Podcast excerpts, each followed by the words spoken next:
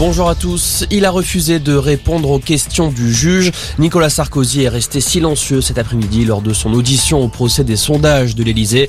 Selon l'ancien chef de l'État, sa convocation est inconstitutionnelle. Il fait ainsi valoir l'immunité qui couvre la fonction présidentielle. Dans cette affaire, plusieurs de ses anciens collaborateurs, notamment Claude Guéant et Patrick Buisson, sont poursuivis pour favoritisme et recel de favoritisme. Des centaines de sondages ont été commandés sans procédure d'appel d'offres. Parole aux accusés au procès des attentats du 13 novembre. Début aujourd'hui des interrogatoires des 14 prévenus au sujet de leur personnalité. Salah Abdeslam est le premier à s'exprimer. Suivra Mohamed Abrini, soupçonné d'avoir activement participé à la préparation des attaques. Ils risquent tous les deux la prison à perpétuité.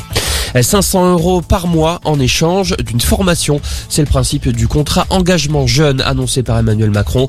Un dispositif à destination des 16-25 ans qui ne sont ni en emploi ni en formation et ne suivent pas d'études. Lancement le 1er mars prochain. Au moins 400 000 bénéficiaires devraient être concernés la première année. L'ouverture à Lourdes de la conférence des évêques de France, un mois après les révélations choc du rapport sur la pédocriminalité au sein de l'Église catholique. Ce rapport sera le principal sujet de la première journée.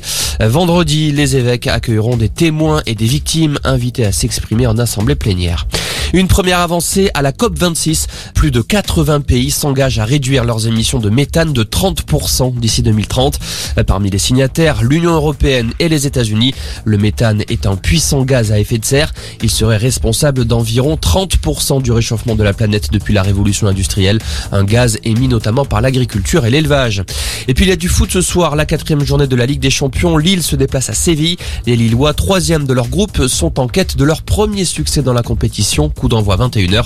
Demain, le PSG devra se passer de Lionel Messi contre Leipzig. L'Argentin est blessé. Voilà pour l'info. Excellente après